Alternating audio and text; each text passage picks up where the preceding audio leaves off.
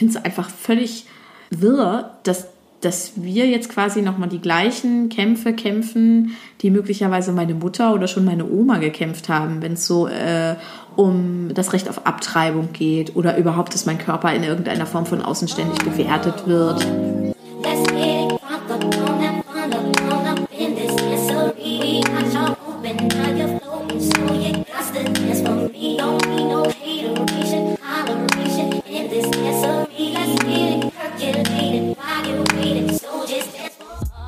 Herzlich willkommen im Podcast 100 Frauen. Mein Name ist Miam Steckel und in diesem Podcast interviewe ich Aktivistinnen über ihr Leben, modernen Feminismus und warum sie sich in Deutschland für Chancengleichheit einsetzen. Als erste Frau in meinem Podcast dürfte ich die wundervolle Ninja Lagrande begrüßen. Sie ist Moderatorin, Autorin und Poetry Slammerin. Wenn sie nicht gerade auf den Bühnen in Deutschland unterwegs ist, dann schreibt sie auf ihrem Blog über Großstadtleben, Feminismus und Popkultur. Als Aktivistin setzt sie sich unter anderem für Frauen in der Poetry Slam Szene ein und ist nicht nur in Hannover sehr bekannt für ihre Arbeit und ihr Tun. Sie erzählt von ihrem Weg auf die Bühne und zum Poetry Slam, warum sie für feministische Themen einsteht und auf ihrem Blog darüber schreibt und wie es war, den Hashtag Ausnahmslos mit vielen anderen Feministinnen zusammen zu gründen. Ich wünsche dir jetzt ganz viel Spaß beim Zuhören mit der fantastischen Ninja La Grande. Liebe Ninja, herzlich willkommen in meinem allerersten Podcast. Danke. Ich, ich, fühle mich geehrt. Ja, ich freue mich hier im sonnigen Hannover zu sein. Unglaublich in der schönen Altbauwohnung bei dir. Vielleicht so als Start, für mich ist jetzt auch der allererste Podcast, aber kannst du dich daran erinnern, wie das erste Mal für dich war, auf der Bühne zu stehen? Du bist ja Poetry Slammerin und Moderatorin und machst noch so viele Sachen gleichzeitig. Wie war es für dich damals und wann war das? Ich glaube, das erste Mal auf der Bühne, so vor Publikum, dass ich was vorgeführt habe quasi, so dass ich mich erinnern kann, war, glaube ich, siebte Klasse. Da hatten wir an Karneval immer so halt so ein Karnevalsfest mit einem kleinen Showprogramm. Und da habe ich habe ich einen kleinen, habe ich eine kleine Playback-Nummer aufgeführt. Ja. ja. Ich wollte unbedingt irgendwie, also keine Ahnung, ich habe offensichtlich dieses Rampensorgen schon immer in mir gehabt und ich wollte unbedingt ähm, irgendwas aufführen und äh, habe dann, ähm, weil ich gerade so eine CD geschenkt bekommen hatte mit äh, Songs aus den waren das 70er? Ja, kann sein. Äh, Puppet on a String war der, war der Song. Und ähm, ja, dann habe ich dazu getanzt und meine Lippen bewegt. Das war so. Das war's? Das war's. habe ich halt auch entsprechend angezogen und bin dann irgendwie, glaube ich, als Hippie gegangen und äh, habe dazu halt was aufgeführt. Und dann, dann kam da, dann bin ich halt in die Theater AG gegangen mhm. und dann, dann haben wir auch so in so einer, wie man das in dem Alter so macht, in so einer Mädchentruppe, ähm, haben wir zum Beispiel ähm, hier diesen, äh, wie heißt denn, Sister Act, genau, nachgespielt mhm. und so. Und so entwickelte sich das langsam. Und dann habe ich auch irgendwann, als ich älter wurde, die Sommerfeste in unserer Schule moderiert und bin beim Schulball immer aufgetreten und sowas. Und da war schon klar, auch mit der Theater AG, das geht irgendwie so in diese Richtung. Und ich wollte das aber nicht direkt hauptberuflich machen, weil ich mir nicht vorstellen konnte, dass jemand, die äh, kleinwüchsig ist, also ich bin ja äh, ein Meter offiziell 1,40, eigentlich 1,38 groß, ähm, ich, konnte ich mir nicht vorstellen, dass ich jetzt eine Schauspielausbildung mache und so okay. und, und dann als Schauspielerin arbeite, weil ich auch keine äh, großen Vorbilder hatte oder sowas. Mhm. Ne? Dann habe ich halt habe ich halt was studiert und habe das aber nie aufgehört und dann ähm, habe ich erst viel Theater gespielt, viel Impro-Theater gespielt und ähm, habe dann, als ich äh, in Göttingen studiert habe, meinen ersten Poetry Slam besucht. Das war zwei, jetzt haben wir 2018, ja, das war 2008. Und ja, genau. Und dann habe ich gedacht, habe ich wieder zugeguckt einmal und habe dann gedacht, ach ja, puh, das kann ich eigentlich auch. ja. weil ich auch schon geschrieben habe und so zu Hause okay. und mir aber nicht bewusst war, dass äh, man sich einfach auf eine Bühne stellen darf und seine Texte vorlesen darf, so ohne dass das jemand genehmigt oder so. Also es ist ja beim Slam so, da wird ja, wird ja vorher nicht durchgelesen oder irgendwas, ne? Und dann gab es da eine offene Liste und dann bin ich beim nächsten Mal hin, habe mich auf diese offene Liste eingetragen, bin da aufgetreten und das war ganz okay. Und ähm, dann haben die Veranstalter, die waren sehr hinterher, dass, ähm, dass ich wiederkomme und so. Und dann bin ich ja wieder hingegangen und so ging das irgendwie los.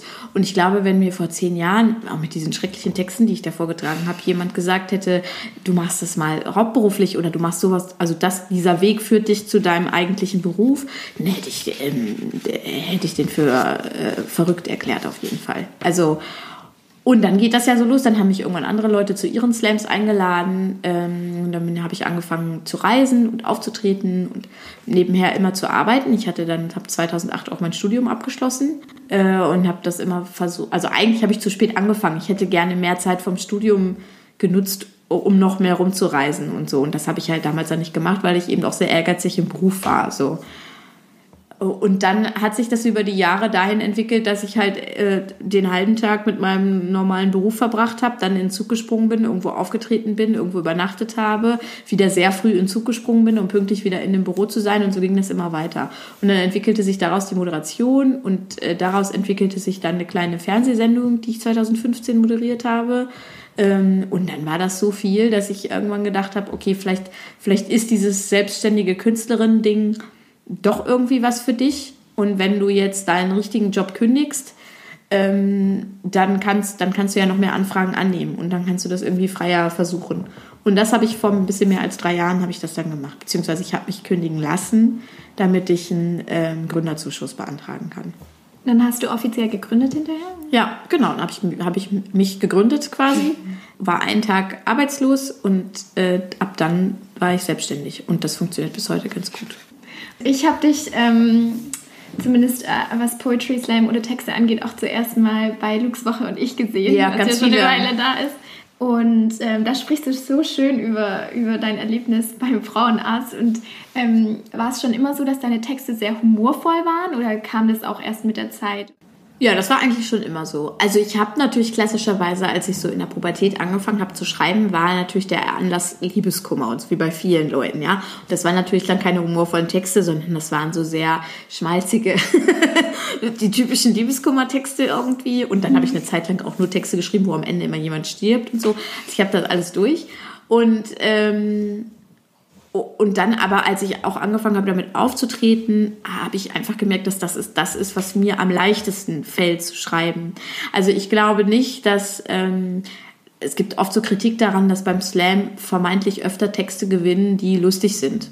Und äh, man hört dann öfter, ja, aber diese ernsten Sachen, die sind auch viel, die sind ja viel schwieriger und viel ernster und so. Und ich glaube, dass beides seine Herausforderung hat. Also ich kann zum Beispiel gar kann keine Lyrik schreiben. Deswegen finde ich es umso toller, wenn Leute das richtig gut können und auch richtig gut vortragen können. Ähm, ich glaube aber, dass es genauso schwierig ist, auch eine Pointe richtig zu setzen und Leute zum Lachen zu bringen und so.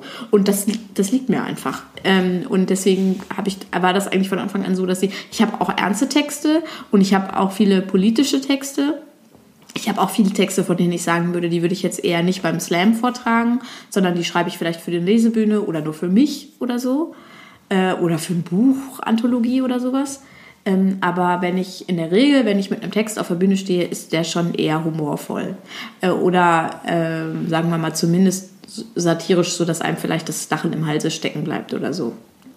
Und war das dann auch dein Weg in Aktionismus oder selbst aktiv zu werden für eine Sache, weil du schon immer ähm, sehr deine Meinung irgendwie teilen konntest oder die Plattform dazu hattest?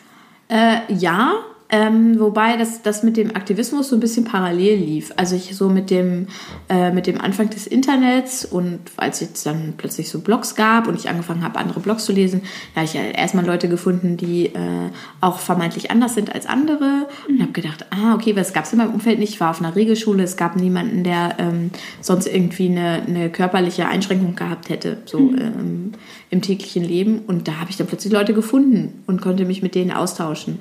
Und habe dann auch die ersten feministischen Blogs gefunden und dann auch erst angefangen, mich mit dem Thema auseinanderzusetzen. Also für mich war das auch eine lange Zeit so, dass ich dachte, naja, also äh, hier diese Alice Schwarzer und das haben die ja alles in den 80ern gemacht und was brauche ich das noch? Ich darf ja wählen und ich kann jetzt Karriere machen, wie ich will und habe mir das alles so vorgestellt und ähm, habe dann irgendwann angefangen, mehr ins Thema reinzugehen und gemerkt, naja, ist vielleicht doch noch nicht alles so, wie man sich das äh, vielleicht wünscht.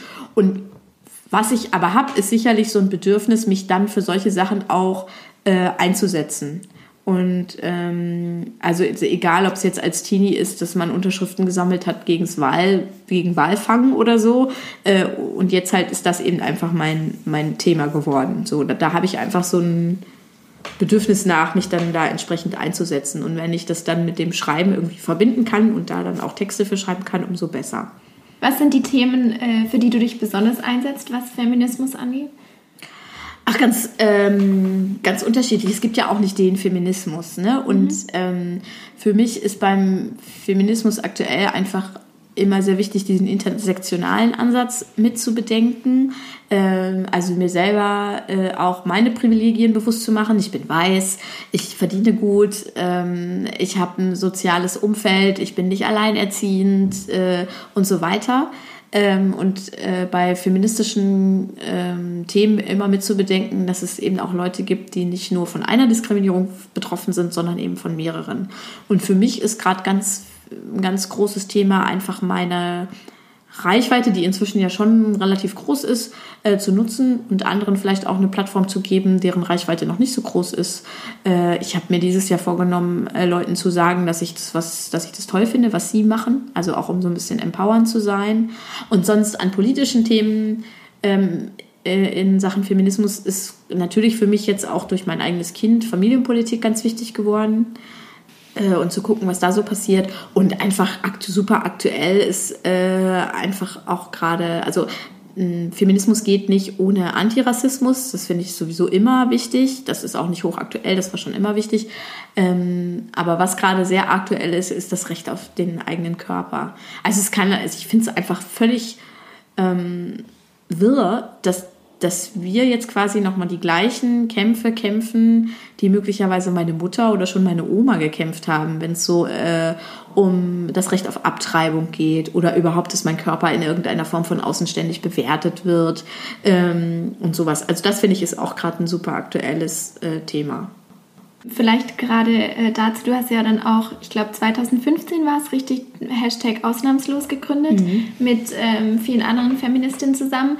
Seid ihr da alle schon in Verbindung und wie kam es dazu, dass ihr das Ganze ins Leben gerufen habt? Nee, das war ja, ein, ähm, das war ja eine Antwort auf die, das, also der Hashtag war glaube ich 2016, weiß ich nicht mehr genau, äh, eine Antwort auf die Geschehnisse in Köln in der Silvesternacht 2015, 2016 meine ich war das. Ähm, weil äh, uns danach die Berichterstattung darüber sehr aufgestoßen ist. Also es war, ähm, äh, es war aus unserer Sicht eine äh, sehr rassistische Berichterstattung was, äh, und, und eine Berichterstattung, die sich überhaupt nicht über, um die Opfer äh, dieser ganzen Geschichte gesorgt hat. Ähm, und so, das war alles so ein bisschen so bigott. Also wenn jemand, der eine Migrationsgeschichte hat, äh, äh, unsere deutschen Frauen, ich mache jetzt gerade so Häkchen in die Luft, mhm. ähm, äh, belästigt, dann ist das total übel. Aber wenn man sich die Geschehnisse seit Jahren auf dem Oktoberfest zum Beispiel anguckt über, oder überhaupt alltäglich, also im, im, vor allem im privaten Rahmen, äh, die aktuellen Gewaltzahlen wurden ja gerade erst veröffentlicht äh, gegen Frauen, äh, ist es einfach, ist halt immer schlimm. Also sexualisierte Gewalt ist immer schlimm. Das war halt so unsere Aussage. Und ähm, dann gab es so ein paar Initiatorinnen, die sich die so äh, die Gruppe irgendwie zusammengesucht haben. Und ähm, dann haben wir uns online ausgetauscht. Und es war auch was ganz Besonderes, weil äh, wir aus ganz verschiedenen Ecken ähm, des, der, des Feminismus kamen. Also wir sicherlich in einigen Themen äh, völlig gegensätzliche Meinungen haben, aber uns eben für diesen Hashtag so zusammengetan haben. Das fand ich, äh, fand ich, war was ganz Besonderes irgendwie. Und ja, er hat ja auch gut gewirkt. Wird jetzt immer noch ab und zu mal drüber gesprochen. Wir haben äh, sogar einen Preis dafür gewonnen. Ja, den äh, Sonderpreis für politische Intervention. Genau, das war ganz toll und es war auch für mich ein ganz tolles Gefühl. Ähm, äh, zu sehen, wenn man sich zusammentut und wenn man da, da, gemeinsam was macht, dann kann man vielleicht auch was äh, bewirken dabei. So.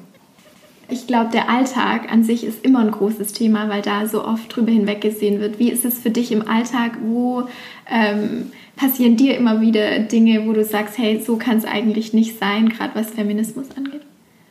Also grundsätzlich finde ich im Alltag ganz oft, dass Leute eigentlich viel zu respektlos gegen, äh, gegenseitig sind. Mhm. Also allein wenn es darum geht, in den Zug einzusteigen, dass man immer der oder die Erste sein muss und so und keine ohne Rücksicht auf Verluste oder sowas. Ähm, und gerade äh, bei feministischen Bereichen sind es natürlich viele Sachen, äh, dass es einfach so Kleinigkeiten sind, die einem alltäglich begegnen. Also ob das jetzt ist, dass jemand ähm, darüber urteilt, wie, wie ich aussehe oder ähm, äh, ich wurde letztens das ist ja auch oft, das ist ja das Problem, oft sind solche Sachen ja auch total nett gemeint. Also ähm, äh, wenn jemand irgendwie einen komischen Spruch macht oder wenn jemand ähm, dich an der Schulter tätschelt oder so. Aber äh, für mich ist es beispielsweise, ich, ich umarme Leute auch jetzt nicht so sofort oder so, wenn ich die nicht kenne. Ich finde es immer komisch, wenn die dann anfangen, schon an mir rumzufummeln, so, ne? Ähm, oder wenn ich äh, in irgendeiner Form so ein bisschen herablassend oder verniedlichend behandelt werde, dann weiß ich immer nicht, woran das jetzt liegt. Dass ich eine Frau bin, dass ich klein bin, dass ich irgendwas Falsches gesagt habe oder so. Ähm, das passiert mir, passiert mir ab und zu. Und äh, letztens war zum Beispiel, da habe ich einen Auftritt gehabt und dann hat mich der Moderator als äh, mich und die Bürgermeisterin des Ortes, die also schätze ich mal äh, freundlich geschätzt mindestens zehn Jahre älter war als ich, als junge Damen angekündigt. Und da sagte ich so, nee. Also auch wenn das nett gemeint ist, aber ich bin 35, ich bin keine junge Dame mehr. Ich bin, also dann soll er halt einfach sagen, eine Autorin aus Hannover oder so, ja, und sich das mit diesen Werten einfach äh, einfach sparen. Ich glaube nicht, dass er bei, einer 45, bei einem 45-jährigen Mann äh, jetzt in Bezug auf diese Bürgermeisterin von einem jungen Herrn gesprochen hätte. Glaube ich nicht. Und das, äh, das sind eben immer so äh, Kleinigkeiten, die passieren. Das kann, könnten ganz krasse Sachen sein, äh, wie ähm, es mir diesen Sommer passiert, als ich in einer Innenstadt auf einer Bühne moderiert habe und eine offensichtlich betrunkene oder verwirrte Frau an die Bühne äh, gestürmt ist und äh, mich beschimpft hat äh, und äh, mit, mit diversen Worten, die ich jetzt hier nicht wiederholen werde und sehr aggressiv war und dann sofort von anderen Leuten, die da waren, zur Seite gezogen wurde. Das hat bei mir auch noch so mal so ein bisschen äh, nachgewirkt.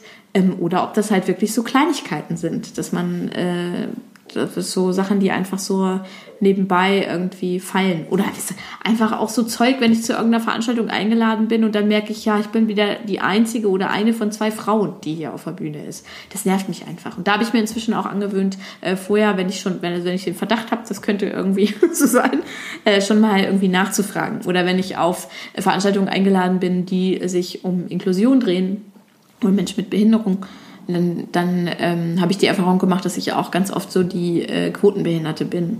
Äh, dann als Moderatorin irgendwie die kleinwuchsige Moderatorin bin, was ja okay ist, das ist mein Job, ich bin Moderatorin. Aber wenn wir bei einer Veranstaltung über Menschen mit Behinderung sprechen, äh, dann müssen noch diverse andere Leute dabei sein, äh, die irgendwie von ihren Erfahrungen berichten können. Nicht nur von ihren Erfahrungen, die vielleicht auch eine Keynote halten können oder so. Und das ist eben dann oft nicht der Fall. Äh, und das sind so Sachen, die mich einfach nerven alltäglich für dich ist es, du nimmst es auch mit so viel Verantwortung, deine Stimme ähm, oder deine Stimme gehört zu verschaffen und hast ähm, da schon so äh, ja, kraftvolle Auftritte und ähm, dein Blog, ähm, man kann da so viel für sich mitnehmen. Was würdest du jetzt so einer ganz Anfängerin wie mich ähm, raten? Ähm, wie werde ich denn aktiv? Wie werde ich Feministin? Und vor allem, wie kann ich dem ja, dieser, dieser innerlichen Hürde übergehen, seiner Meinung auch kundzutun, oder vor allem im öffentlichen Raum? Also wie du Feministin wirst, das kann ich dir natürlich nicht sagen, weil das bist du vielleicht, auch wenn du mhm. dich selber nicht so nennen würdest, oder du bist es irgendwie nicht. Ich glaube, das ist so eine Entscheidung, die man mit sich selber irgendwie äh, ausmachen muss. Das Problem ist ja oft, dass auch immer noch diesen Begriff irgendwie so ein bisschen was Negatives ähm, anhaftet und dann viele Leute sagen, ähm, ich, ja, also ich würde mich eher als Humanistin bezeichnen. Ähm, also, dass alle Menschen irgendwie gleich sind, äh, das ist ja auch nichts Schlechtes. Aber äh, Feminismus bedeutet, das ist dann auf deren Interpretation eben nicht, dass Männern alles weggenommen werden soll und jetzt haben Frauen für immer die Macht. Finde ich jetzt auch nicht schlecht, aber das ist nicht der Begriff. also, ähm, äh, sondern dass äh, davon natürlich auch Männer äh, profitieren sollen. Und das ist aber eben immer noch, weil es einfach gesellschaftlich so ist, Frauen äh, ähm, oder noch andere marginalisierte Gruppen immer noch benachteiligt werden und sich der Feminismus eben genau dafür einsetzt, dass man ähm, gleiche Rechte hat, unabhängig vom Geschlecht, von der Herkunft, ähm, von der Sexualität und so weiter, Religion. Mhm. Also da würde ich ein, grundsätzlich, wenn man sagt, ich will mich irgendwie mit diesem Thema beschäftigen, äh, dann kann ich natürlich nur empfehlen, äh, online Blogs zu lesen. Es gibt inzwischen super viel tolle Literatur zum Einstieg. Also es gibt zum Beispiel von äh, Julia Korbig äh, ein Buch, das nennt sich Stand Up. Ähm, ist eine tolle Einstiegsdroge für den Feminismus, finde ich. Mhm. Äh, dann sollte man natürlich, kann man auch sehr gut äh, die Bücher von Margarete Stokowski lesen. Ähm, einfach weil das, das war auch was, was mich eine Zeit lang ein bisschen genervt hat, so in so feministischen Kreisen, dass es oft sehr akademisch war. Und ich habe studiert, keine Frage, ich habe auch Germanistik studiert und ich habe sicherlich auch einiges gelesen, äh, wo andere Leute denken würden, boah, was für ein Quatsch. Aber ich, ha, ich habe das immer so als Hürde empfunden, dass ich oft das Gefühl hatte, man muss jetzt alles schon gelesen haben von Simone de Beauvoir und Susan Sonntag und was weiß ich und sich da irgendwie total auskennen. Und das habe ich halt einfach nicht. Also ähm, deswegen finde ich so ähm, gut geschriebene, aber äh, eher leicht geschriebene Sachen, äh, die sich mit aktuellen Themen beschäftigen, wie zum Beispiel von Julia Korbik oder Margarete Stokowski, viel, viel leichter, äh, als jetzt zu sagen, ja, also da musst du jetzt erstmal das andere Geschlecht lesen, äh, bevor du hier überhaupt mitreden darfst. Und dann ist es ja so, dass wir aktuell das Glück haben, dass es natürlich ein super großes Thema ist, dass es immer mehr ähm, Veranstaltungen zu diesen Themen gibt. Ich auch das Gefühl habe, dass es zum Beispiel gerade auf Instagram krass viele Leute gibt, die ähm, viele Stories über feministische Themen machen, so wo man auch gut unterwegs sein kann irgendwie und sich informieren kann. Äh, dann vielleicht einfach auch irgendwie das Gespräch zu suchen, so mit anderen Leuten. Äh, und dann die eigene Meinung kundzutun, ist ja dann irgendwie auch nochmal eine andere Sache. Das hat ja auch viel mit Selbstbewusstsein und Selbstsicherheit zu tun. Und ich finde, man kann auch eine gute Feministin sein, ohne dass man jetzt ständig auf irgendwelchen Bühnen sitzt oder ständig oder überhaupt bloggt oder twittert oder was auch immer. Äh, aber wer, das gerne machen möchte und sagt, ich möchte da jetzt noch aktivistischer werden und so, ähm, der ist dann einfach, also sich selbst einfach ein Sprachrohr zu suchen, vielleicht auch über Instagram und ähm, äh, oder überhaupt übers, übers Netz oder Demos äh, oder so. Und da einfach versuchen, also ich war ja auch nicht immer so selbstsicher. Und mir passieren auch, ich erzähle, also mir passiert es auch, dass ich manchmal noch äh, blöde Begriffe verwende oder äh, in Formulierungen irgendwie eine Sprache verwende, die vielleicht für andere verletzend ist, weil ich nicht aufpasse mhm. oder so. Und da finde ich es auch immer ganz wichtig, dann äh, anderen zuzuhören und vielleicht auch mal selber so ein bisschen zu, daraus zu lernen, einfach, mhm. anstatt immer gleich ähm, beleidigt zu sein bei sowas. Aber da kann man halt viel lernen und ansonsten, also auch beispielsweise Poetry Slams sind für alle zugänglich. Da kann man sich jederzeit auf die Bühne stellen und einen politischen Text machen. Stört niemanden, im Gegenteil. Also das mhm. ist sogar äh, ganz toll, weil ähm, wo, wenn nicht in der, in, in der Kunst, äh, haben wir die Möglichkeit, jetzt gerade aktuell äh, gegen die Politik irgendwie noch anzuschreiben. So. Äh, und das hat, glaube ich, einfach mit Übung und Training und ähm, ich freue mich vor allem über jede Frau, die äh, auf die Bühnen kommt, ähm, nachkommt, äh, hat, ja, das hat einfach mit Übung zu tun, glaube ich, und mit, mit Selbstbewusstseinstraining. Aber es, wie gesagt, das ist auch nicht schlimm, wenn man das, wenn man da keinen Bock hat oder wenn man da nur Bock hat, sich äh, hinter einem Online-Profil zu verstecken oder so. Das ist natürlich auch alles total äh, okay. Ja, was für, was für gute Ratschläge. Ähm, ja, das, was du machst, ist ja eigentlich auch schon eine Art ähm, Stimme erheben, weil du gibst ja dann, also durch deine Interviews gibst du anderen Leuten eine Stimme und verschaffst denen irgendwie eine Öffentlichkeit. Äh, mhm. und das, also das, das, ist ja auch schon was. Verstehst du, was ich ja. meine? Also man muss sich auch nicht immer selber ganz nach vorne stellen, wenn man da keine Lust drauf hat. Mhm. Mhm. Ja, ich würde dann schon zu meinen fünf, naja, nicht Abschlussfragen, weil die Fragen sind schon so wichtig, aber zu meinen fünf Fragen kommen, ja. die ich jetzt jeder stelle. Und zwar die erste ist, ähm, was ist dir wichtig? Ähm, es ist so eine große Frage. Äh, ich glaube, das ist ein bisschen cheesy vielleicht, aber die erste Antwort wäre natürlich Familie äh, ist mir wichtig, Gesundheit und ganz wichtig ist mir auch äh, Rückzug. Also ich, ich bin gerne für mich alleine ähm, und ich brauche so Pausen, äh, wo, ich, wo ich nur Zeit für mich habe einfach äh, und, und, auch nur Raum für mich habe und so. Das sowas ist mir ganz wichtig, um wieder so ein bisschen auftanken zu können. Ja, also so, so das sind so die Sachen, die mir sehr wichtig sind. Und ansonsten ist ja, natürlich sind mir auch politische Kämpfe irgendwie wichtig und so, aber das sind so große Sachen, das ist so, glaube, man muss auch aufpassen, dass man sich bei vielen Sachen nicht zu sehr verausgabt. Also vor allem Familie und Gesundheit und ähm, ich finde es auch schön, äh, jetzt so zehn Jahre nach dem Studium, dass ich in der Lage bin, äh, komplett finanziell unabhängig zu sein und mich selber zu finanzieren und ähm, im Supermarkt nicht immer auf die Preise von der Käsesorte gucken muss.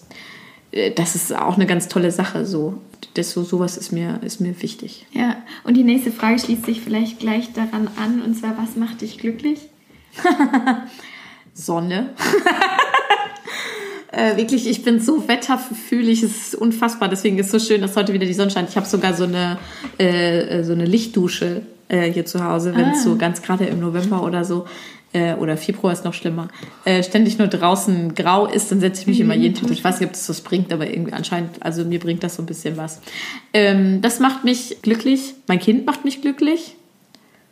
Ja, und äh, Reisen auch viel. Aber gerade wenn es so um alltägliche Sachen geht, dann äh, sowas. Mich macht auch mal glücklich, wenn ich mal sieben Stunden am Stück durchschlafen kann. Was empfindest du derzeit als das größte Leid?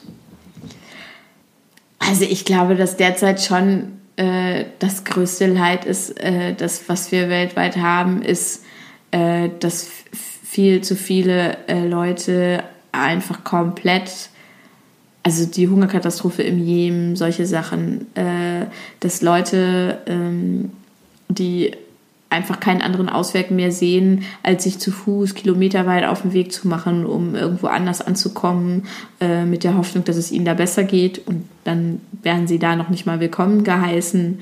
Äh, so, ich glaube, das ist ähm, aktuell das größte Leid, was wir haben, wobei ich auch so also man kann natürlich Leid auch nicht vergleichen, ne? Wenn äh, wenn es jetzt jemandem in meiner Familie irgendwie sehr schlecht gehen würde, würde ich vermutlich sagen, ja, das ist aktuell mein größtes Leid, das vielleicht gar nicht vergleichbar ist mit, was weiß ich, wie vielen tausenden Kindern, die jedes Jahr ähm, sterben oder so. Äh, aber so global gesehen, glaube ich, ist das gerade schon die größte Herausforderung, würde, würde ich es mal nennen, ja. Wenn du ähm, was auf der Welt verändern könntest, was würdest du, ist so eine Sache, die du anpacken würdest? Das ist auch schwer auszusuchen. Aber dann ähm, ich eine Sache äh, ändern könnte, dann würde ich vermutlich versuchen, den Klimawandel aufzuhalten. Also die, die Vermüllung. also ich da selber auch noch keine große Heldin bin, ähm, aber die äh, Vermüllung der, äh, der Meere und diesen ganzen, also alles, was damit zusammenhängt, Fast Fashion und so, das würde ich versuchen ähm, zu ändern. Ganz zum Abschluss, welches eine Wort beschreibt dich?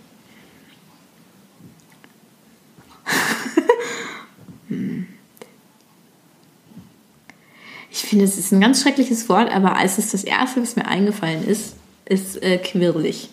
Das ist ein schlimmes Wort eigentlich, aber ich glaube, ja, es passt, glaube ich, ganz gut. Ja, ja kann ich unterschreiben. Ja. Dann vielen Dank für deine Zeit, für deine wirklich ähm, wunderbaren Worte. Ja, danke dir. Und ähm, ja, wir hören bestimmt noch weitere. Ich höre vor allem ja, hoffentlich noch weitere Folgen. Dir. Dankeschön. Ja, gerne. Ciao.